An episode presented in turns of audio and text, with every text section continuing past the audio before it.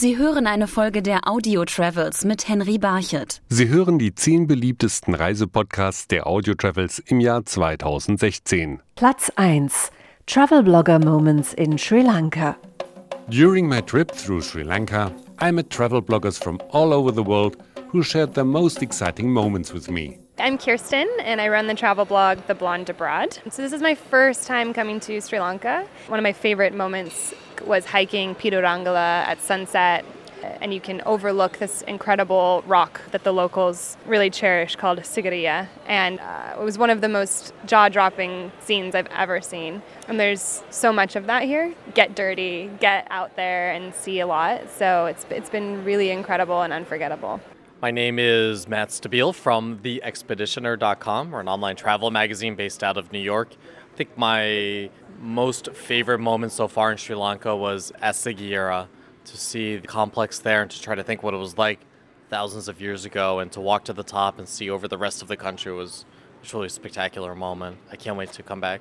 My name is Liz Carlson, and I run Young Adventurous, which is a solo female travel blog. My favorite things here is probably the wildlife. There's amazing wildlife here, whether it's birds or elephants and going on safari or seeing the leopards in the national park or even just like playing with the monkeys. There's just so much to see in the natural world here that I really love. My name's Nicola Easterby and I run the blog Polka Dot Passport and it's just such an incredible and diverse country. The highlight for me has been riding the train from Kandy to New Orleans. It was just the most stunning train ride of my life, and it's amazing in Sri Lanka. Um, you can just hang out of the door um, and you just feel the wind in your hair and um, look at the most stunning countryside with tea plantations and green rolling hills, and the scenery is just out of this world. Hey, everybody, I'm Deb, and this is Dave. And we're of theplanetd.com. And my most exciting moment in Sri Lanka was when I was learning to surf in Hikkaduwa. It was awesome. And my most exciting moment in Sri Lanka was spotting leopards in Yala National Park. Coming out and seeing them just hiding behind the trees, now that's an experience you're going to want to do in Sri Lanka. My name is Kilia and I have the lifestyle blog named Stylistic since 2009. I think the most exciting moment it was to meet the Sri Lankan people who are really welcoming. I don't know if we can say that, uh, really kind and careless. And also I was really impressed by the landscape and the wildlife was also amazing. My name is Maggie. Um, I'm a Chinese video blogger from Shanghai. So one of my favorite exciting moment or soothing moment, I would say, is the spa, especially Ayurveda treatment for the spa, because Sri Lanka has the best spa ever. I'm Sankara. My blog is beyondtheroad.com. I visited the north of Sri Lanka, uh, Anuradhapura through its history, Dambula through its culture, uh, Mineria, the wildlife. They were all fantastic. Loved the sunrise and sunset at uh, Sigiriya. The Sigiriya ancient civilization just blows my mind. This is a definite must do circuit in Sri Lanka, the north central part of Sri Lanka. Hey, I'm Marta. I run a blog called innerfarawaylands.com. And my favorite experience so far in Sri Lanka was actually riding the local train with the locals. Uh, I took some great shots leaning just out of the door, and I had the locals posing for me just spontaneously, and I came out with some really cool shots. Hello, my name's Jane Gorman and I blog at girltweetsworld.com. Um, my most exciting Sri Lanka moment is the climb to the top of Sigiriya. Um, had I known what I was in for in advance, I might have been too scared to do it. I'm not the most active person, um, but it was good. We took it in small sections, and the view and the ruins and the history and just being up there was so incredible. So I'm glad that. I was not daunted by the rock and how steep and high it looked, and that I got up there and got to experience what it must have been like to be a king in the palace at the top of that beautiful landscape. My name is Rafael Alexander Soren. I was born in Mexico. My blog is called Journey Wonders. And the moment I love the most is when we woke up at 4 a.m. to watch the sunrise from this temple on top of a rock. And it was so amazing the peace, the calmness, the mountains, the landscapes. I don't know. It's one of those moments when you feel one with the nature and with the culture of one place at the same time. Um, I'm Holly. I'm from England and I'm writing for Two Monkeys Travel. And my most exciting and memorable moment experience in Sri Lanka was the train journey from Kandy to Nuwara Elia. because the landscapes were amazing. My name is Annika. I am the owner of the blog The Midnight Blue Elephant, where I write about my travel adventures and sustainable travel. And must say, my absolute favorite was uh, our elephant safari, where even though the season wasn't quite right, we saw an entire elephant family. And since my blog is the Midnight Blue Elephant, that was obviously the most exciting thing for me to get an elephant selfie. My name is Josh. I'm uh, based in Beijing, originally from Germany, and my blog is gotravelyourway.com. And my most exciting moment in Sri Lanka was probably the train ride to Kandy because the scenery was amazing. Uh, we did what the locals did. We were hanging out the train. We were uh, having an amazing time. And I think that was so authentic that I really loved that experience. And I think that was one of my best moments on that trip. Hello, I'm Lauren, and I also work for and write for the Blonde Abroad blog. I would say that Sri Lanka has been a really awesome experience for me, but also it's my first trip to Asia. So it was my first time experiencing such a different culture um, coming from the States. The natural beauty is just really overwhelming, and the local culture, food, and how friendly everyone is has really created a memory that will last. Sri Lanka. And finally, my most exciting moment in Sri Lanka was when I stood shirtless and barefoot in the Hindu temple of Nagapushini Amman on the island of Nainina Tivu in the middle of a procession. The music was deafening, men were carrying heavy palanquins, and women were in trance. I felt like being in the 80s movie Indiana Jones and the Temple of Doom. Thank you to all the travel bloggers who contributed to this podcast. Platz 2 Trinidad Rum and Coca-Cola, die Story eines Songs. Rum and Coca-Cola down in Point Cumana, both mother and daughter working for the Yankee Dollar. Der Titel Rum and Coca-Cola ist bis heute ein Klassiker der Popmusik. Doch nur wenige wissen, dass es den Ort Point Cumana, der im Text erwähnt wird, tatsächlich auf Trinidad gibt. Und er hat eine entscheidende Bedeutung für die Entstehung des Liedes, so die Fremdenführerin Sharian Pascal. There's a little village referred to as Point Cumana. What makes Point Cumana significant for us in dem kleinen Dorf Point Kumana gibt es einen Rum Shop, eigentlich eine Rumkneipe, wo der Song Rum and Coca-Cola geschrieben wurde, nämlich von einem örtlichen Calypso-Musiker mit dem Namen Lord Invader. Doch dann hat ein Amerikaner den Song einfach genommen und den Andrew Sisters gegeben. Die haben ihn weltweit sehr populär gemacht, ohne zu wissen, dass ein Musiker aus Trinidad ihn geschrieben hat. Trinidadian that sang it. Doch Lord Invader, der Musiker aus Trinidad, gewann einen Rechtsstreit um die Urheberrechte und wurde später am Erfolg des Welthits beteiligt.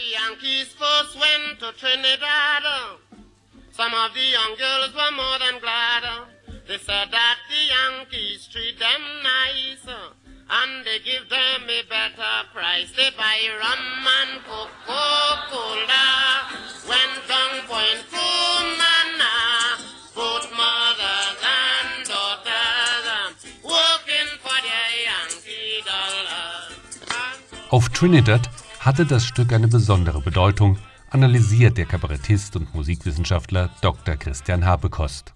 Ja, also Rum and äh. Coca-Cola, da geht es ja eigentlich gar nicht um, um dieses Getränk, sondern geht es eigentlich um die US-Besatzung Trinidads.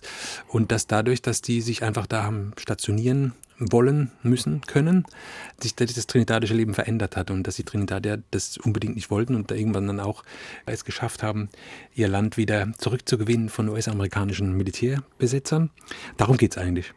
Und dieser Rhyme, der ist natürlich erstmal vorgefertigt, aber dann, wenn die Leute Zugabe fordern, dann kommt der Kalypsonien auf die Bühne und ähm, extemporiert. Das heißt, dann guckt er in die Menge, guckt er, was ihm, was ihm gefällt und dann wird es spannend, weil dann äh, singt er was, was man nicht vorher weiß und äh, diese, auch diese Art der Form, der Kunstform ist so ein kleines bisschen am Aussterben. Der Kalypso war zu der damaligen Zeit auch eine Form der Nachrichtenübermittlung. Johann Schakarin ist Leiter einer Steel Drum Band auf Trinidad. Für ihn ist der Titel ein Stück Zeitgeschichte der Insel. Rum and Coca-Cola Coca-Cola ist ein Song, der die sozialen Umstände beschreibt und nicht direkt ein Protestsong. Er hat eher davon gehandelt, was zu dieser Zeit auf der Insel passiert ist. Er war einer der ersten großen Calypsos, der aufgeschrieben und auch aufgenommen wurde. Als in den USA im Jahr 1945 die Andrew Sisters Rum and Coca-Cola aufnahmen, galt ihre Version als Skandaltitel.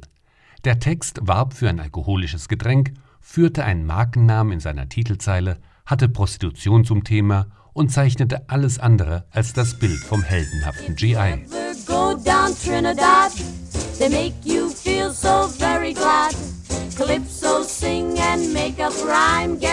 Doch der Titel gab ein weitgehend realistisches Bild der damaligen Verhältnisse auf Trinidad wieder, so Sherry Pascal. Yes, well, where the soldiers are, you would find the ladies. And of course, during uh, the Second World War. Wo die Soldaten waren, da waren auch die Ladies.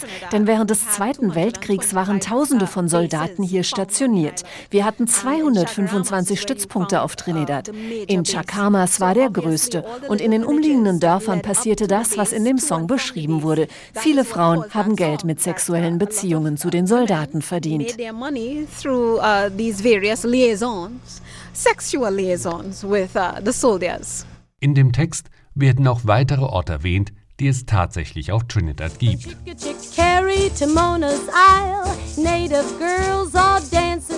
All these islands are off the western peninsula of Trinidad. You have Monas, you have Huevos and you have Shaka Shikari. Alle Inseln befinden sich vor der westlichen Halbinsel Trinidads. Da liegen Monos, Huevos und Chacachacari. Alle diese Inseln waren Teil des amerikanischen Stützpunkts. Wegen des amerikanisch-britischen Abkommens musste die Bevölkerung, die dort in Dörfern lebte, die Inseln verlassen. Auch beliebte Strände dort durften nicht mehr von den Einheimischen besucht werden. Deshalb wurde dann der Maracas-Strand auf der Hauptinsel sehr populär. So beaches that were popular, we were not allowed to enter into that area. So it gave rise to Maracas Beach. Nach dem Abzug der Amerikaner wurden diese Inseln nicht mehr besiedelt. Heutzutage sieht man nur ab und zu am Ufer ein vereinzeltes Ferienhaus. Die Inseln sehen fast so aus, wie damals, als die spanischen Entdecker vorbeisegelten. Uh, Sie sind sehr dicht bewaldet und grün. Der Name Monos heißt eigentlich Affen. Sie wurden so von Christoph Kolumbus genannt, weil er glaubte, Affen auf der Insel zu hören. Also es gibt dort keine Affen, aber es ist eine sehr grüne Insel. Uh, und noch einen weiteren ehemaligen US-Stützpunkt auf Trinidad findet man in der Version der Andrew Sisters. Out on Manzanella Beach, GI romance with native peach. All night long make tropic love, next day sit in hot sun. Doch Manzanella Beach war für die GIs alles andere als ein Urlaubsort. So Manzanella is on the eastern side, the absolute eastern side of the island. Der Mansinella Beach liegt ganz im Osten der Insel. Heutzutage ist Mansinella bekannt als längster Strand mit Kokospalmen. Im Song wird dieser Ort erwähnt, weil dort die Dschungelkampfschule der Amerikaner war, bevor sie nach Panama abrückten. Wegen des Klimas und der Topographie wurden sie hier für den Dschungelkampf ausgebildet, bevor sie abkommandiert wurden. So, because of the type of uh, topography of the land, they did land training or jungle warfare training in Manzanilla first before they went anywhere else. Vieles hat sich auf Trinidad geändert, seit der Titel Rum and Coca-Cola in den Hitparaden stand. Heute kommen die Amerikaner, aber auch Gäste aus aller Welt in erster Linie nach Trinidad, um Urlaub an den vielen ursprünglichen Stränden der Insel zu machen. Der Rum ist aber bis heute das Nationalgetränk geblieben und wird inzwischen in viele Getränke gemixt, so Giselle Ronde von der Angostura Destillerie. Rum ist ein sehr freundliches Getränk. Heutzutage wird er oft mit Kokosnusswasser gemixt, aber die jungen Leute, die Rum zum ersten Mal probieren, trinken ihn am liebsten mit Cola. Und das bestätigen auch die Gäste im Rumshop von Point Kumana rum and Coca-Cola with a slight touch of coconut water. That's what we're speaking about. Und egal welche Band dann auch spielt, nahezu alle haben dann ihre Version von Rum Coca-Cola in ihrem Repertoire. Platz 3. Das Gnawa Festival von Essaouira in Marokko. Gnawa music is a music specific for this region in the whole uh, area of North Africa and West Africa. Sagt der portugiesische Musikjournalist Juan Santos. Die Gnawa Musik kam über die Handelswege aus Westafrika an die marokkanische Küste und vor allem nach Essaouira, weil hier der wichtigste Hafen des Landes war erklärt Stadtführer Milou Chachar. It was the main harbor or the main port of Marrakesh, you know. So a lot of merchandise at that time arriving from sub-Saharan countries arrived directly to this harbor. This is in a way this is the end of Timbuktu road, you know. So merchandise arriving from there, arriving to the town before going to the other harbors, you know, in uh, Europe. So uh, that's why many people they prefer to call our Medina or the harbor of our Medina the harbor of Timbuktu. Die Stämme der Gnauer lebten ursprünglich nicht in Marokko, sondern im westafrikanischen Inland. Gnawa people are originally from Africa, so who arrived here in actually 16th century? At that time of course as slaves but after their islamization their freedom you know they found their place and they are really integrated in uh, moroccan society. So uh, we find them all over morocco but after the creation of this festival Essaouira has become you know the capital of Gnawa all over the world now Das Festival, das vor rund 20 Jahren zum ersten Mal veranstaltet wurde, spiegelt aber nur einen Teil der Gnauer Kultur wider, nämlich die Musik. It's a culture. It's a culture. It's an African culture. Of course, uh, music just is a part of this culture. So people, when we talk about Gnawa, we are talking about people, you know, and uh, especially who have this, uh, actually the black skin, arriving from Africa. They have their own culture, of course. These people also, they have their place within the Medina, uh, of course. Aber die Musik der Gnauer zeigt einen Großteil ihrer Kultur, hat der Musikjournalist Juan Santos festgestellt. Gnawa music is all about devotion. All the, the text of the Gnawa uh, being Malhems. The Malhems are the, the groups with dancers, a leader that plays the gimbri and sings, and percussionists and singers. And the only text is the devotion to Allah. Die erwähnte Gimbri ist eines der beiden Instrumente, die in der Knauer Musik eingesetzt werden. Eine Kastenhalslaute, die gezupft wird. Ihr Korpus ist mit Leder bezogen und wird auch als Trommel benutzt. Die Saiten bestehen aus Schafsdarm. Das zweite wichtige Instrument sind die Karakip, metallene Handklappern. The most notorious instrument of Gnawa music is a percussion instrument like the Spanish castanet, but it's it's made of metal. It's the only instrument, non-harmonic instrument that is marking the rhythm, and it sounds like horses running.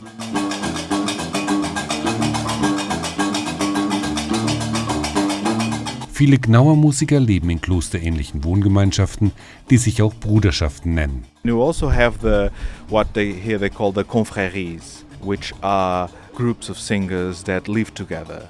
It can be either a cappella, a group of 10, 12 men singing, or they can play a lot of different instruments and um, it's also a praise practice. The, the, purpose of both forms of presenting uh, Gnawa music, the purpose is always to praise God. Während des Gnauer Musikfestivals ist überall in der Medina Musik zu hören, und zwar an ganz unterschiedlichen Orten. When you go to the smaller venues, for instance Dar Souiri, which has a wonderful library of, of, ancient books about the history of uh, Essaouira and Mogador, you will find yourself in the middle of Americans, Italians, uh, Germans. You feel an anticipation of the trance that it's the ultimate purpose of this music. The purpose of the Gnawa musician is always to have an out of body experience and to induce trance in himself, in his partners and in the audience. Hier braucht man also keine Drogen, um in andere Sphären abzugleiten. Es reicht einfach, die Musik auf sich wirken zu lassen. Und die ungewöhnlichen Konzertorte verstärken noch die Wirkung der Musik. One of the stages is an, on top of an ancient uh, guard tower which was also one of the main entrances in the town. And that's a quite a unique experience because you're on, you're on top of a tower and uh, you have a wonderful view and you are listening to music that tries to touch the sky and you almost feel it. Der portugiesische Musikjournalist Joan Santos hat schon mehrere Gnauer Festivals besucht. Für ihn ist Essaouira der Ort, an dem man die Kultur am besten kennenlernen kann. When you come here to Essaouira, you will be exposed to real Gnawa musicians. Platz 4. Northern Sri Lanka. Hope for a former war zone. My name is Dharmendra, Pulendran Dharmendra, and uh, I was a refugee in Europe for four years. But it was I when was a child. Like when I was four, I left the country. I returned back when I was nine. But after 1990, I lived in the north, so until the war ends. So I had a direct experience with war. Blindran Tramender is in his early 30s. He's slim, with curly black hair and big sad eyes. Many years of living in civil war Sri Lanka have left their mark. Over three decades, over the past 30 years, there was an ongoing war that had created a lot of destruction, displacement, and um, affected everyday life of the people. He remembers the night well when he and his family had to leave their home. It was in 1996. There were war between LTT and the military. The military moved into the places where we were living, so we have to get evacuated. We walked for a day or two on foot and we reached a temple and we, since we don't have a place to stay we stayed in the temple for a while and then after six months we moved back to our place of origin it was during this time that the american journalist ethan galber lived in Sri Lanka. If there were any questions about who you were, what you were doing there, you had to check and have an identity identification card. If you didn't have your ID card on you, my understanding was that life could get a little bit complicated. There were disappearances. You disappeared in the middle of the night. There were these stories of white vans where in the middle of the night a white van would pull up to your home and masked people would jump out and take you away and you would never be heard of again. And still, during this time, Ethan Gilbert traveled to the hard fought provinces in the northwest of Sri Lanka. I traveled to the north, the area of Jaffna and around Jaffna. And I took a bus 11, 12 hours across a high security area, which was controlled by the Tamil Tigers at the time with border checks and multiple security checks. And it was like passing through a border inside a country. It was an internal country border. Now, the journalist has returned to the places where he researched his stories under very dangerous circumstances. There are a lot of shells of buildings, destroyed buildings, and they're not just decayed buildings, they're buildings with bullet marks all over them and and artillery scars. I mean, you can tell that these were buildings that were destroyed in conflict. The conflict has also left scars on the souls of the people, as Blendran recalls. A lot of people within themselves carry the trauma, the memories of war, so that you don't see physically, but when you talk to people, they will talk about lost of opportunities, they will talk about displacement, they will talk about lost lives, they will talk about the hardship that they endured during the war. But in the last few years, people like Blendran have worked hard to make sure that the former war zone has a future. Things are changing now. If you look, for example, Jaffna, mm, there were new small, small hotels are coming up. If you if you had seen like five or six years ago, there were not so many people visiting. But you, now things are changing. There's more travel and transport facilities are there. There are regular bus services are there, and um, access is getting better. Though it is still like you know the quality of the basic tourist infrastructure has to improve in the coming years, but things are changing on a positive way. Ethan Gelbert has also noticed that the region is slowly awakening from its trauma. Huge differences. Um, lots more business, lots more business in extended areas, uh, ease of access to things. When we were far, far in the north of the Jaffna district, we had access to the Tirumalai temple and pond and bath, and I had to get special security access permission to see that in 2006. So certainly there are changes, but that's 10 years ago and five years since the war stopped. There's it's natural for things to change, but it is interesting to watch how in some places there's more openness, whereas I've learned and heard that in other places there is not. Not everyone has come to terms with what happened and is ready to put the past behind. Therefore, anyone who travels to the north of Sri Lanka will also discover a traditional and authentic lifestyle. There are still more cows lying on the beaches than tourists. Luxury resorts are nowhere to be found. This is why visitors to the north must come with the right attitude, as Ethan Galba recommends. The north is a place to experience, not to see. You can't come in and expect to walk around and see one attraction, one beautiful thing, another beautiful thing, another attraction. That's not the way the north is. It's still very raw, very Sri Lankan. It's very daily life. It's people going about their business. It's real life. In order to really understand the life and the people in this part of Sri Lanka, Palderan encourages visitors to talk to the locals. I think people will talk. Like, for example, myself, I had lived here like uh, the most part of the war. I have my memories of displacement. I lost some of my family members to war. So, everyone has that memories. I, I think they can talk about it, but sometimes for some it's very painful. But people are willing to talk about it because that's also a way of getting yourself healed, no? A trip to the north of Sri Lanka may not be an easy journey, but it will certainly reward you with many intense and unforgettable experiences.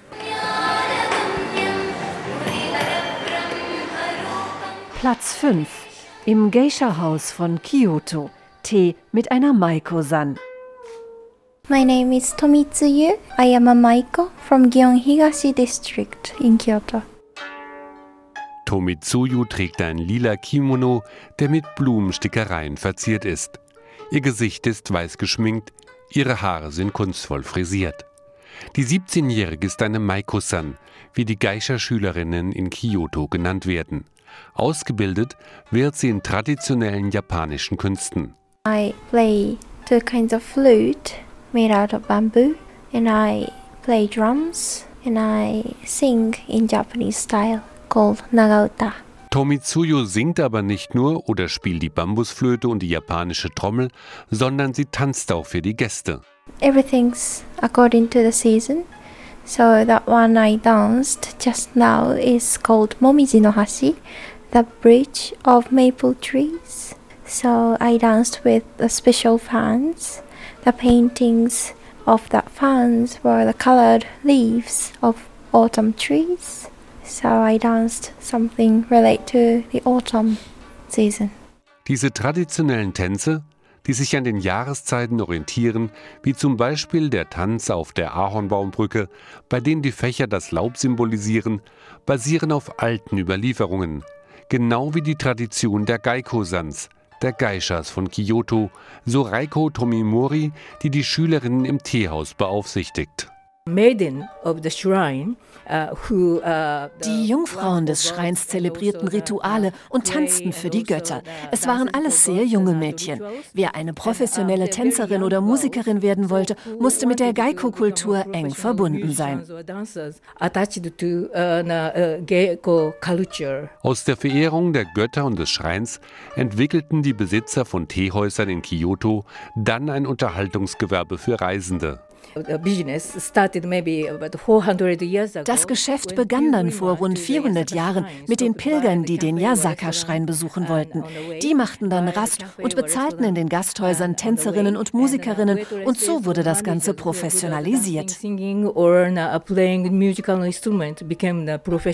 Nur in Kyoto heißen diese Frauen Gaiko-san und die Schülerinnen Maiko-san, erklärt Tomitsuyu. In other part of Japan, they call themselves in different names. For example, geisha. They have many names, but in Kyoto, we call geiko-san and maiko-san. And this kind of culture started in Kyoto originally. Tomitsuyu hat sich ganz bewusst entschlossen, eine Geisha-Schülerin in Kyoto zu werden. Some of my family members were working for kimono industry. So I liked wearing kimono. I was interested in Japanese tradition. So when I was in junior high school, I thought I rather than going to high school and be a normal student, I should become Maiko-san. Ein weitreichender Entschluss. Denn mit der Ausbildung ist ein ganz bestimmter Lebensstil verbunden, so Reiko Tomimori, die Mama-san der Schülerinnen. Die Maiko-san, also die Geisha-Schülerin, darf keinen Freund haben. Während ihrer Ausbildung muss sie sich voll auf ihre Ausbildung als Künstlerin konzentrieren können. Weiterhin muss sie sich am Abend darauf konzentrieren, wie sie die Gäste ganz individuell unterhält. Die Ausbildung zur Geisha beginnt im Alter von 15 Jahren und dauert fünf Jahre. As a Maiko-san, we normally have to spend about five years before becoming 20 years old. So 15 to 20, we have to do Maiko-san. And once we get about five years of experience, we can become Geiko-san. Während der Ausbildung ist die Geisha-Schülerin finanziell vom Besitzer des Teehauses, in dem sie ausgebildet wird, abhängig.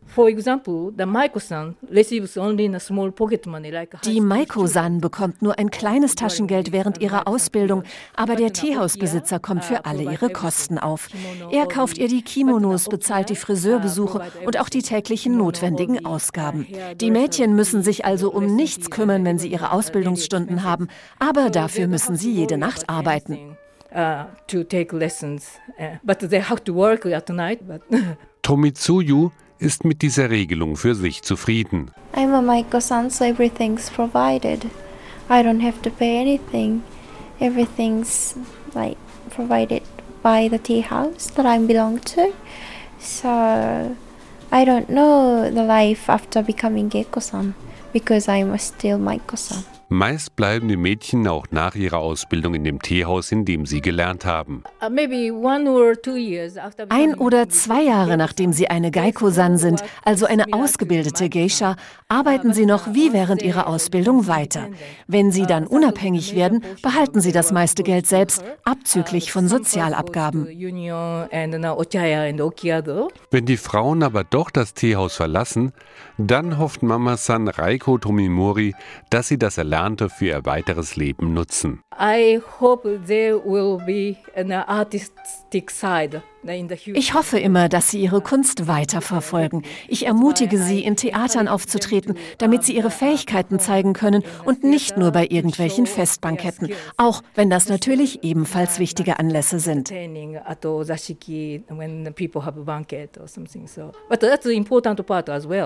Obwohl das Leben als Geisha und die Ausbildung als Maiko-san für viele, vor allem für Europäer, nur schwer nachvollziehbar ist, wollen immer noch viele japanische Mädchen diesen Ausbildungsweg einschlagen. Uh,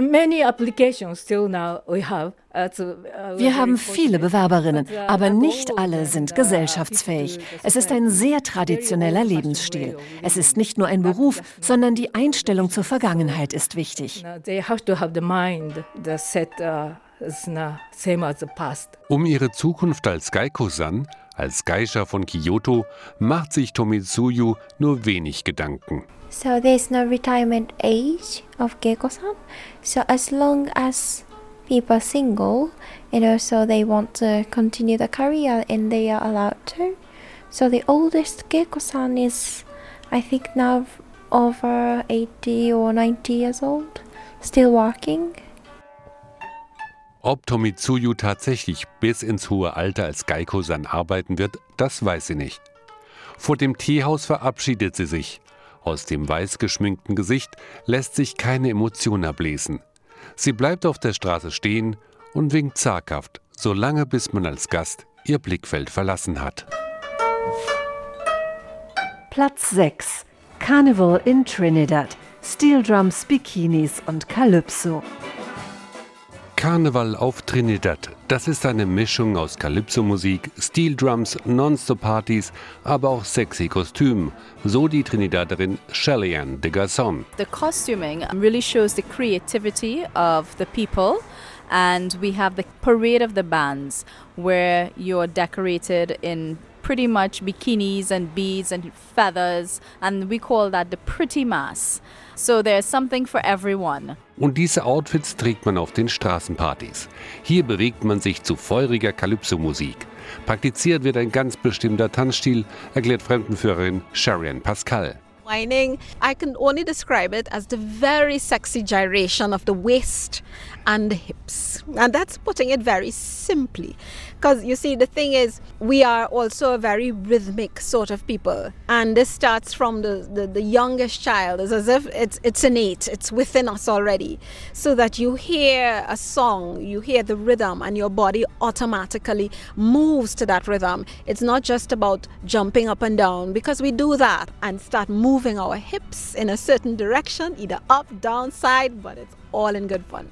Wenn Besucher aus aller Welt auch weinen wollen, dann trägt das zunächst zur Belustigung der Einheimischen bei. I find when tourists or guests, be it white or whatever color, when they come here, they are not really able to master that move.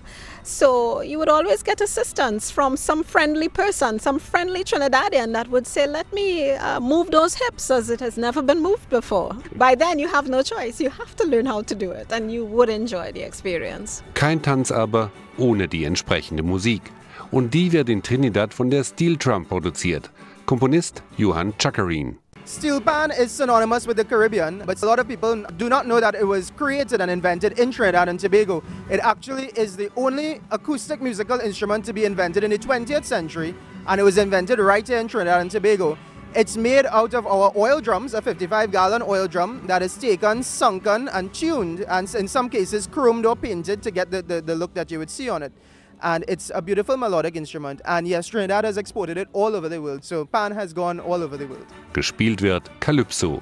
Kabarettist und Musikwissenschaftler Christian Chaco Habekost hat mehrere Jahre auf Trinidad gelebt und hat sich mit der Musik der Insel beschäftigt. Calypso ist die Urform, faszinierende Musik, weil die damals, als sie anfing, in den 20er Jahren des 20. Jahrhunderts schon, die ersten Aufnahmen sind ganz alt, knistern ganz toll, Schellackplattenmäßig, immer auch eine Art Nachrichtenportal waren.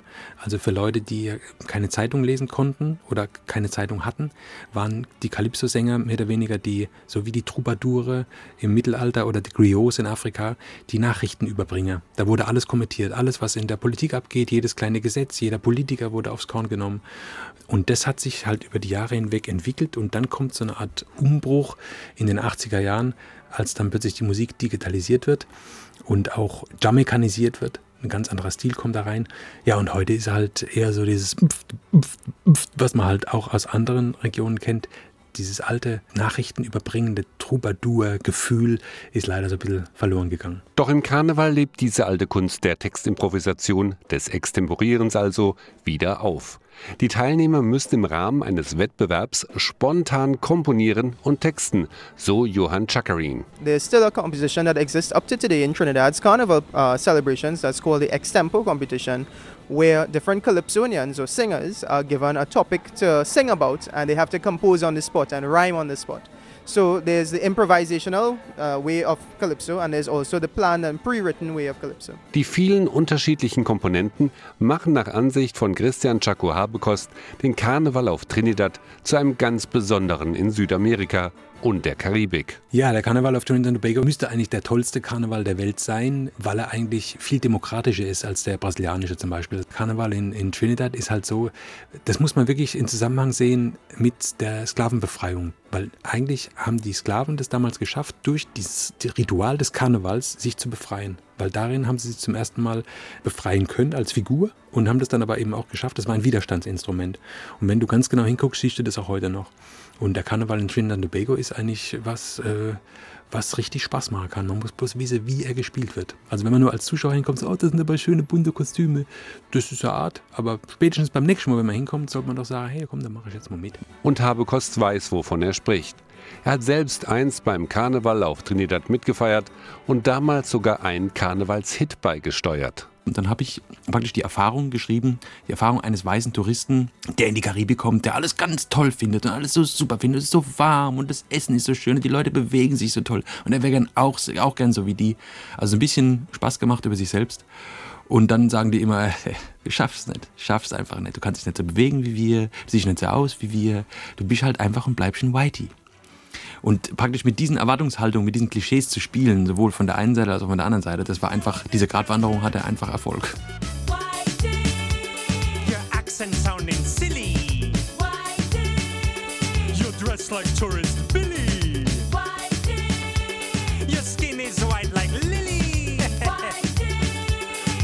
Never be a trini. Tell me, tell me.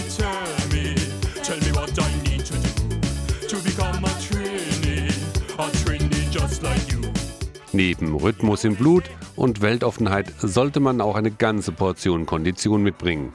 Es gibt Frühstücks-, Nachmittags- und Nachtpartys und alle gehen ineinander über. Schlafentzug ist eine der Begleiterscheinungen des Karnevals auf Trinidad, so Cheyenne de Gasson. Once you're coming to Trinidad and Tobago Carnival, it's a little bit of sleep deprivation because you would be partying from sun up to sundown. So you have to ensure that you're full of energy and you can go the distance. Es ist auch am besten, viel zu feiern, denn Schlafplätze während der Karnevalszeit sind rar. Literally every house during carnival is full and packed with people because all your friends and all your relatives come over.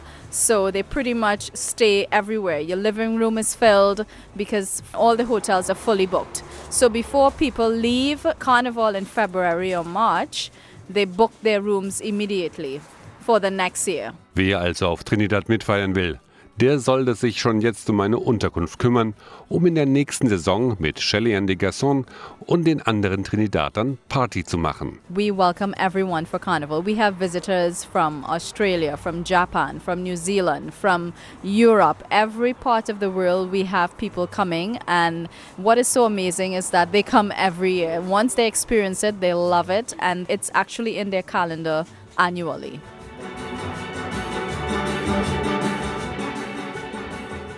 Platz 7. Am See Genezareth in den Fußspuren von Jesus. Grünblau schimmert der See Genezareth im Sonnenlicht. Sanft steigen die Ufer an. So sah es hier wohl auch schon vor mehr als 2000 Jahren aus, versichert Fremdenführerin Michelle Hoffmann. Der See Genezareth seit der Zeit Jesus hat sich nicht viel geändert. Und wenn man nach Israel kommt und man geht zu Städten wie Jerusalem und Nazareth, die haben sich geändert äh, mit der Zeit. Die sehen nicht wie vor 2000 Jahren. So der See Genezareth hat sich nicht so viel geändert. Und wenn man den See Genezareth anschaut, es wäre als ob äh, man sieht den See Genezareth durch Jesus Augen, wie er das vor 2000 Jahren sah. Und deshalb für Pilger ist es sehr, sehr wichtig, dorthin zu kommen, auch um die Bibel besser zu verstehen. Aus diesem Grund ist auch Michael Heinzmann, der in Landau in der Pfalz lebt, schon mehrmals an den See gereist. Für mich ist einfach die Historie, die Geschichten der Bibel werden für mich lebendig. Einfach diese Orte zu sehen, an denen Jesus und seine Jünger unterwegs waren. Ob es natürlich diese Steine waren, ob es dieses Haus war, was man ausgegraben hat, das spielt für mich jetzt nicht so die Rolle. Aber die Landschaft, die Natur, die Berge, die ganze Natur, so wie es zur Zeit Jesus sicherlich gewesen ist. Die Berge werden die gleichen gewesen sein, der See, die Pflanzen, das macht für mich die Bibel lebendig. Wie das Leben zu Zeiten Jesu ausgesehen haben könnte, wird besonders in Magdala deutlich. Im ersten Jahrhundert vor Christus war der Ort einer der größten am See Genezareth. Michel Hoffmann geht davon aus, dass hier Jesus eine längere Zeit verbracht hat. Jesus ist vom Nazareth zum See Genezareth gekommen über den berühmten Via Maris. Der Via Maris ist ein internationaler Handelweg, die hier durch den See Genezareth gegangen und auch hier in der Nähe von Magdala. So, wenn Jesus Nazareth verließ, er muss durch Magdala äh, gehen. Und wir gehen davon aus, dass äh, Jesus war hier und hat in der Synagoge gepredigt und hat mit den Menschen gesprochen. Äh, weil das war schon zur Zeit Jesus eine große Stadt gewesen. Das war die größte Stadt hier am Ufer vom See Genezareth an der westlichen Ufer. Seit den 70er Jahren wird der Ort, der im Jahr 68 nach Christus durch die Römer und die Truppen von Herodes I. zerstört wurde, wieder ausgegraben. Wilfried Schroth führt hier interessierte Besucher durch die freigelegten Ruinen. Es war also ein Leben, wenn Sie jetzt hier reingehen, gehen zum Frühstück, arbeiten hier etwas. So war das Leben. Man darf die Wunder nicht abkoppeln von dem ganzen Leben, denn die geschahen eben, wie auch noch heute Wunder geschehen. So geschahen die Wunder damals, zu damaliger Zeit. Ich glaube, für die Jünger und so weiter war es gar nichts Besonderes, auch für die Leute nicht. Es war das Alltagsleben. Eine besondere Bedeutung kommt dem Ort zu, weil hier Jesus mit der wohl berühmtesten Frauenfigur aus der Bibel zusammengelebt haben soll, so Michal Hoffmann. Die berühmte Figur ist Maria Magdalena, eine der berühmtesten Frauen äh, der Bibel. Und der Name Maria Magdalena oder Magdalena ist geleitet von dem Ort, wovon sie kam. Sie kam von einem jüdischen Ort, der in der Bibel beschrieben ist als Magdala. Magdala ist ein Wort auf Aramäisch, der bedeutet Turm. was für ein Turm war hier in der Stadt. Zuerst über die Stadt erhebt sich ein Berg, das ist der Berg Arbel, wie ein Turm über die Stadt. Und zusätzlich Magdala oder Migdal, die waren berühmt für ihre Fischexport. Und Josephus Flavius, ein Historiker, der hier in den ersten Jahrhundert lebte, erzählt uns, dass äh, die Fische wurde getrocknet, bevor sie natürlich exportiert worden sind, auf Türme. Und dann waren sie gesalzt und in ganz Rom waren die Fische von Magdala sehr bekannt. Das war hier die Nummer 1 Export. Um das Verhältnis zwischen Jesus und Maria Magdalena ranken sich viele Legenden, die letztendlich auch bei einem Besuch in Magdala nicht endgültig beantwortet werden können. Auf Nachfragen verweist Wilfried Schroth auf die Bibel.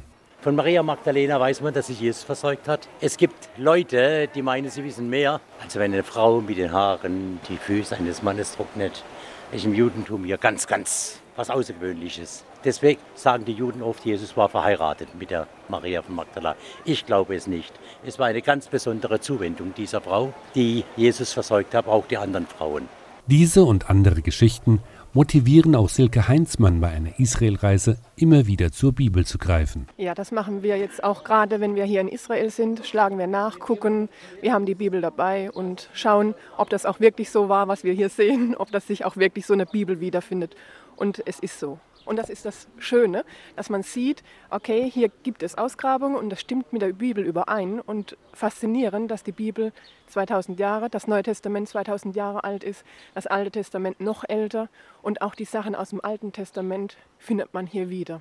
Auch der Ort, an dem Jesus die Bergpredigt gehalten haben soll, ist ein beliebtes Ziel christlicher Pilger. Der Berg der, Seligpreisungen ist ein wunderschöner Ort. Es ist ein Hügel, äh, der liegt in der Nordwestrand vom See Genezareth und schaut den ganzen See Genezareth aus. Auf dem Berg gibt es eine wunderschöne Kirche, die gebaut worden ist von einem italienischen Architekt, der heißt äh, Antonio Berluzzi. Und was besonders in Antonio Berluzzi Bauwerke, er verkörpert die Idee der Geschichte im Bau der Kirche. So, die Kirche hat acht Ecken genauso oder acht Wände genauso wie die acht äh, Seligpreisungen. Eine Reise zu diesen Städten ist deshalb kein normales Sightseeing. Das stellt auch Pater Matthias Karl immer wieder fest. Er empfängt Pilger am Ufer des Sees an dem Ort, wo den Evangelien nach die Speisung der 5000 erfolgte. Ich denke, diese Erfahrung machen alle Pilger, die hierher kommen. Dass es anrührt, quasi die eigenen Füße da zu haben, wo Jesu Füße auch mal standen da einfach die Seligpreisungen zu hören, wo die Tradition sie verortet. Einfach den Ort, den Stein zu sehen, wo die Tradition sagt, hier hat er Brot und Fisch draufgelegt. Hier ist er mit den 5000 zusammen gewesen, hat sein Herz aufgetan für sie. Hier hat er Wunder gewirkt, Menschen geheilt, ja auch ganz schwierige, aber doch interessante Reden gehalten, uns die Eucharistie erklärt. Natürlich ist es schön, live quasi das zu erleben. Es ist ein Geschenk. Pater Matthias Karl hofft, dass sich die Pilger bei einem Besuch an diesen Städten nicht nur an die Geschichten erinnern, sondern auch an die Botschaften, die sie beinhalten. Am Ende des Evangeliums heißt es, und alle wurden satt. Ja, es sind zwölf Körbe voll Reste eingesammelt worden, weil offensichtlich ein Wunder geschah, Gott seinen Teil zu beigetragen hat. Aber ich denke, es ist auch doch vielleicht damals schon passiert, dass viele ihr Herz aufgetan haben und das wenige mit dem Nachbarn geteilt haben. Der Stein, auf dem Jesus das Brot und die Fische geteilt haben soll, ist durch einen Kirchenbau geschützt und über ihn wurde ein Altar gebaut. Er liegt dort wie vor 2000 Jahren und wird von Pater Matthias und den anderen Benediktinermönchen bewacht. Die Pilgerin Egeria schreibt in ihrem also Bericht, um 380 hat sie das niedergeschrieben, dass man ihr damals schon sagte, sie solle doch ein bisschen was von diesem Stein abschaben, denn der hat heilsame Wirkung, also sprich Stein essen. Das nehmen tatsächlich manche Pilger heute noch sehr ernst und kommen mit Hammer und Meißel. Und äh, wir sehen unsere Aufgabe darin, also den Stein als solchen zu erhalten, zu schützen. Und deswegen also können die Pilger heute nicht mehr bis an den Stein gelangen. Die müssen quasi dann hier uns Benediktiner, wenn wir hier sind, fragen, ob sie also unter der Absperrung durch dürfen und eben den Stein küssen können. Also das ist tatsächlich so, wir lassen aufgrund äh, des Schutzes des Steins die Pilger heute nur noch unter Aufsicht ran. Einfacher ist es da schon zu versuchen, wie Jesus über das Wasser zu gehen. Denn der See Genezareth ist nicht nur ein Ort für Pilger, sondern heute auch ein beliebtes Ausflugsziel für Wassersport aller Art und er ist auch ein wichtiges Trinkwasserreservoir für den Staat Israel. Für diejenigen aber, die auf den Fußspuren von Jesus wandern, strahlt der See Genezareth bis heute eine ganz besondere Faszination aus. Also es ist einfach faszinierend, die Natur zu sehen, also die Natur, in der Jesus gelebt hat. Platz 8. Österreich. Ski-Comeback nach 15 Jahren. Servus, ich bin der Heli, dein Skilehrer für heute. Und ich bringe dir wieder das Skifahren bei. Bevor ich mich Skilehrer Heli Schneider anvertraue, der mir wieder das Skifahren beibringen will, hole ich mir Rat von der österreichischen Skirennläuferin und Bronzemedaillengewinnerin Stefanie Schuster im Kleinwalsertal, ob es denn wirklich eine gute Idee ist, sich nach rund 15 Jahren wieder auf die Piste zu wagen. Wenn man das schon mal gekonnt hat, ist es sowieso viel leichter zum Wiedereinsteigen, weil der Körper, das ist ja das Tolle, die Muskeln, die vergessen das eigentlich nicht ganz. Aber trotzdem, man wird merken, wenn man wieder auf die Ski kommt, dass man das schon mal gemacht hat. Und da kann man sich ruhig was zutrauen, weil das geht dann eigentlich recht spielerisch. Meine Ski aus den 80ern aber soll ich zu Hause lassen, rät mir Skilehrer Christian Skiha. Neues Material mache das wieder Skifahren lernen einfacher, so der Skilehrer der Skischule Nassfeld. Wenn wir 15 oder 20 Jahre zurückdenken, dann waren das die Skier bis 2 Meter, 2,15 Meter, 15, ziemlich dünne Ski. Heute fahren wir so um die 1,90 Meter, 1,95 Meter und die Skier sind auch breiter geworden. Ja. Das heißt, es ähnelt eher so dem Snowboard unterm Fuß, weil man einfach mehr Auftriebsfläche im Tiefschnee mit den breiteren Skiern hat. Und den Umgang mit der neuen Technik bringen die Skilehrer den Wiedereinsteigern in speziellen Kursen bei, erklärt mir Thomas Melchior von der Tourismusregion Villach. Die Grundproblematik des Wiedereinsteigens ist ja, dass sich in den letzten Jahren die Skitechnologie massiv geändert hat durch diese Carving-Skis steht man auf anderen Brettern. Hier geht es darum, dass insbesondere beim, beim Skikurs, beim Skifahren lernen oder Wiederlernen hier diese neue Technik Berücksichtigung findet. Ich leihe mir also erst einmal neue Ski und investiere in einen Einzelunterricht bei einem Skilehrer. Eine gute Entscheidung, bestätigt mich Skilehrer Harry Stark aus der Mühls in Vorarlberg. Also der Einzelunterricht hat den Vorteil, dass er definitiv speziell behandelt wird. Der Lehrer kann auf das eingehen, was der Schüler falsch und richtig macht und kann durch das natürlich Zeit gewinnen. Die Erwachsenen nehmen eigentlich zum Großteil inzwischen Privatunterricht, weil sie einfach intensiver und effektiver lernen. Beim Übungsgelände für meine Rückkehr auf die Ski gehe ich, was den Schnee betrifft, auf Nummer sicher und wähle das Kitzsteinhorn.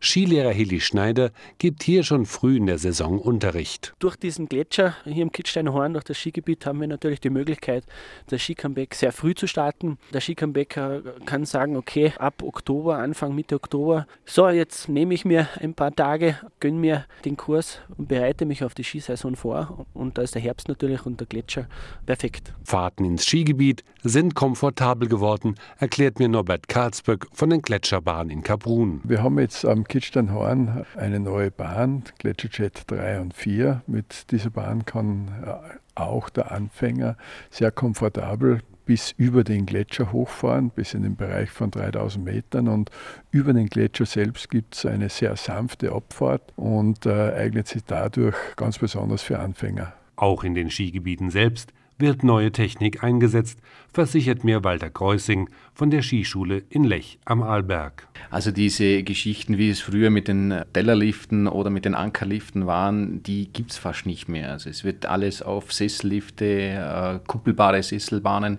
gemacht. Die Einstiege werden viel vereinfachter äh, produziert, gemacht. Die Aufstiegshilfen sind viel einfacher, schneller wie früher. Und dann startet mein Skikurs. Die Skischuhe drücken wie früher und das unsichere Gefühl auf den zwei rutschigen Brettern ist auch wieder da. Doch jetzt beginnt Heli Schneider das Erinnerungsvermögen meines Körpers zu reaktivieren. Okay, ja, im Flug als erstes ähm, stellen wir uns hin mit äh, Gewicht auf beiden Beinen gleichmäßig verteilt. Dann ganz wichtig, dass wir uns locker hinstellen, äh, ein bisschen wippen, das heißt, dass wir, dass wir nicht äh, zu gerade stehen, weil das Gleichgewicht ist ja beim Skifahren sehr, sehr wichtig. Ja, das wäre so die erste Übung für den Flug. Und dann suchen wir uns eine geeignete Stelle, flach genug, dass wir auch mit einem Auslauf von alleine stehen bleiben können und versuchen, den Flug zu halten äh, während der ersten Rutschphase. Tatsächlich ist schon nach wenigen Stunden eine ungeahnte Sicherheit vorhanden. Und in den nächsten Tagen schafft es Heli Schneider auch, dass ich in mehr oder weniger eleganten Schwüngen die Pisten herunterkomme. Jetzt stehen mir viele Skigebiete offen, wo ich meine wiedererworbenen Kenntnisse vertiefen kann. Tipps gibt es für mich viele. Thomas Melchior zum Beispiel rät mir nach Kärnten in die Nähe von Villach zu fahren und das Skigebiet Gerlitzner auszuprobieren. Bei uns unter den Einheimischen heißt ja die Gerlitzen auch die Glatze. Ein Nockberg, also ein sehr flacher Berg eigentlich. Oben ist kein Wald, das ist auch wichtig. Also vom Gipfel aus kann der Skigast in alle vier Himmelsrichtungen fahren. Und das schätzen unsere Gäste sehr. Skilehrer Harry Stark lädt mich in das Skigebiet der Mühlsverschiener nach Vorarlberg ein. Für Wiedereinsteiger ist es natürlich sehr, sehr ideal, weil wir einige Förderbänder haben, die für die Aufstiegshilfe natürlich sehr ideal sind, gerade für Wiedereinsteiger, die liftmäßig nicht so geschickt unterwegs sind. Dann äh, gibt es natürlich die blauen Pisten, die für den Einstieg ideal sind. Dann natürlich rot, leichte Schwierigkeitsgrade und die schwarzen Pisten halten wir uns dann für Ende der Woche auf. Mit einem ganz besonderen Angebot macht mir Thomas Wiesinger das Skigebiet in Bad Kleinkirchheim schmackhaft. Hier können ich Skifahren und Wellness direkt auf der Piste verbinden, in einer Sauna auf der Piste. Also die Ski würde ich empfehlen, draußen abzustellen, sonst hätten wir ein bisschen zu viel Platz, den wir brauchen würden. Aber sie fahren rein, haben eine kleine Garderobe, können Helm, Anorak abgeben. Sonst wird das Ganze im Gegensatz, wie wir es sonst im Römerbad haben, begleitet ausgeführt. Das sind spezielle Infrarotstrahler für für bekleidete Menschen. Und da geht man dann rein, setzt sich auch rauf auf die Bank, hat, kann dann bei 36 Grad ungefähr seine vom Skifahren vielleicht ein bisschen ermüdeten und überlasteten Knochen und Muskeln wieder ausruhen, entspannen und man ist wieder fit für den Rest des Tages.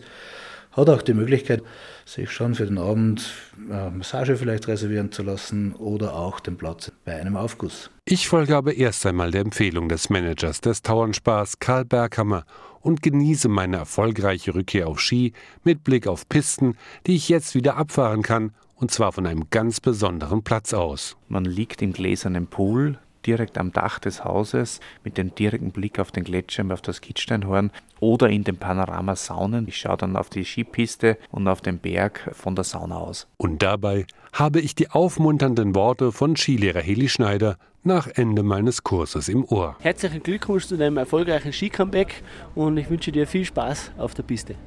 Platz 9. Das Geheimnis von Loch Ness. Unterwegs mit den Monsterjägern. My name's Steve Feltham, and since 1991, I've been living full time on the side of Loch Ness, watching and waiting, trying to solve the world's greatest mystery. Steve Feltham sitzt am Strand von Doris, einem kleinen Dorf am Loch Ness, und wartet seit 25 Jahren darauf, dass der See sein Geheimnis preisgibt, dass sich das sagenwobene Monster endlich zeigt. Erst einmal hat er in dieser Zeit eine ungewöhnliche Beobachtung gemacht. I've seen one unexplained thing many years ago now at Fort Augustus, and in the morning, about 11 o'clock in the morning, something just shot through the bay like a torpedo against foot and a half high waves. This thing just battered through, so all you saw was a spray of white water off the back of something. But you couldn't see what it was. So that's why I'd say it was like a torpedo. And I know that we don't have any fish or other animals in here that we know of that would have caused something so big and fast as that. Steve Feltham ist der ausdauerndste Monsterjäger am Loch Ness. Doch nicht nur er hat unerklärliche Beobachtungen an dem geheimnisvollen See gemacht. Wer genau auf die Sonarbilder an Bord der Jacobite Ausflugsschiffe schaut, kann ebenfalls unerklärliche Objekte unter der Wasseroberfläche feststellen. Hi, my name's Andrew and I'm one of the skippers on Loch Ness. Of course I've seen the monster. I see the monster at least once a week. Well, we've got our onboard sonar that tracks that we can keep an eye out. Passengers can see it on the screens on all our vessels, so we always keep a good lookout. It basically, on the sonar, it'll come up as a little ping, like a little dot, and then that there indicates it could be a fish, but we more more than likely will be Nessie. Während Skipper Andrew den Passagieren seine Beobachtungen eher augenzwinkernd mitteilt, sind andere fest davon überzeugt, das Ungeheuer tatsächlich gesehen zu haben. Der Naturforscher Adrian Shine, der das Loch Ness Center and Exhibition im Dorf Drumnut Rocket leitet, nimmt all diese Beobachtungen ernst und versucht sie wissenschaftlich zu erklären. We actually are verifying the sights that people see. I have concluded that people are honest and sober, by the way, in their descriptions of what they are seeing. Therefore, we are underlining their, we are vindicating their honesty and in many cases the accuracy of their observation. It is simply that by studying the question and studying Loch Ness, we have discovered what they are seeing, and they are not seeing Jurassic monsters. Auch Steve Feltham hat sich während seines jahrelangen Aufenthalts Gedanken über die vielen unterschiedlichen Theorien gemacht. I'm almost struggling to find two people that believe we're looking for the same thing. You know, we're all there's some people that think we're looking for plesiosaurs. There's some th- people that believe there's a rip in time and we're seeing back to the Jurassic period here. There's one or two that believe this is the portal through which the spaceships get into the hollow earth. There's people that believe that Nessie is giant eels, giant fish, any possible explanation, there, there'll be somebody that believes that is the actual explanation. Naturforscher Adrian Schein dagegen spekuliert weniger über Theorien, denn er hat für viele Beobachtungen ganz einfache Erklärungen gefunden. We do have the River Ness. Loch Ness is not isolated. Up that river have come the fish we know of in Loch Ness the salmonid fish, the salmon, the trout, the Arctic shark. And also, we now know, following them, are the seals, which are quite large animals. So, in terms of possibilities, yes, something could come up the river. It could remain in the loch perhaps for a while and go away again. Seals are doing this. Andere Beobachtungen stellten sich als große Bugwellen von Booten oder Treibholz heraus. Doch selbst bei Expeditionen mit U-Booten in die Tiefen von Loch Ness konnte nicht jeder Winkel des Gewässers erforscht werden. Deshalb glaubt Monsterjäger Steve Felsom auch nicht, dass der See je sein ganzes Geheimnis preisgeben wird. The invention of sonar was the last great step forward in technology relating to identifying things underwater. Technology hasn't moved on much since sonar, so that's still the best scientific equipment used here. But even sonar will only give you a blob on the screen whether if, if, it's a fish it's a little dot if it's something bigger then it's a bigger blob but it doesn't show you the actual dimensions and shape of a thing just its relative size. Und deshalb zieht das Loch Ness auch weiter Jahr für Jahr unzählige Monsterjäger an, die hoffen, Nessie bei einer Fahrt auf dem See mit Skipper Andrew zu begegnen. They ask us when we've last seen Nessie. Has Nessie been sighted today? What does Nessie really look like? Is she the big green monster with the humps?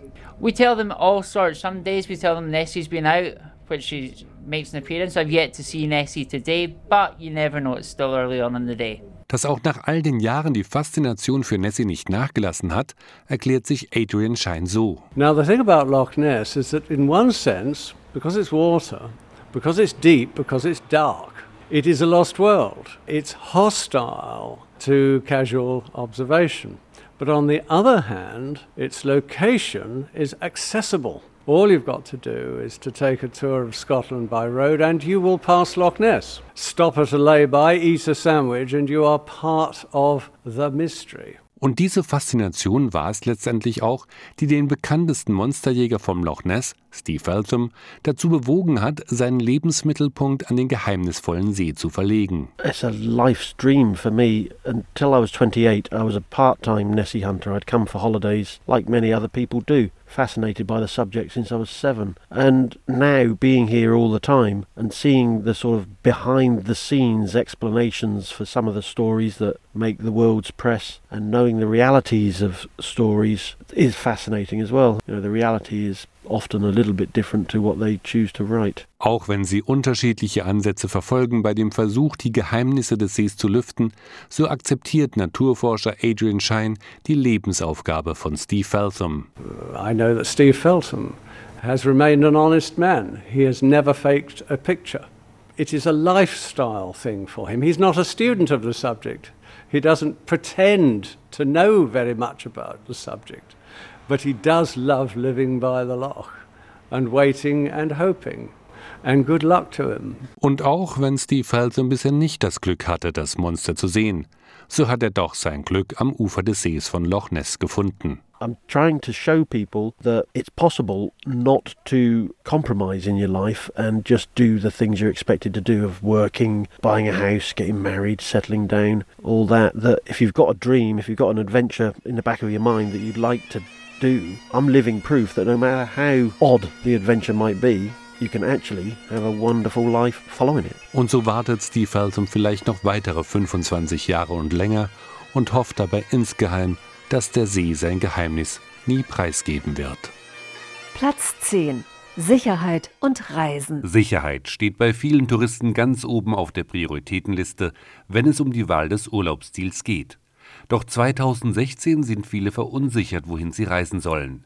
Wegen der politischen Lage im Nahen Osten verzeichnen viele Reiseziele massive Buchungsrückgänge, obwohl sie nicht von einem aktuellen Konflikt betroffen sind zum Beispiel auch die ägyptische Touristenstadt El Guna, so Jens Freise vom Projektentwickler Orascom. Natürlich gibt es Sicherheitsbedenken vieler Touristen. Wir sehen das natürlich in rückgängigen touristischen Zahlen.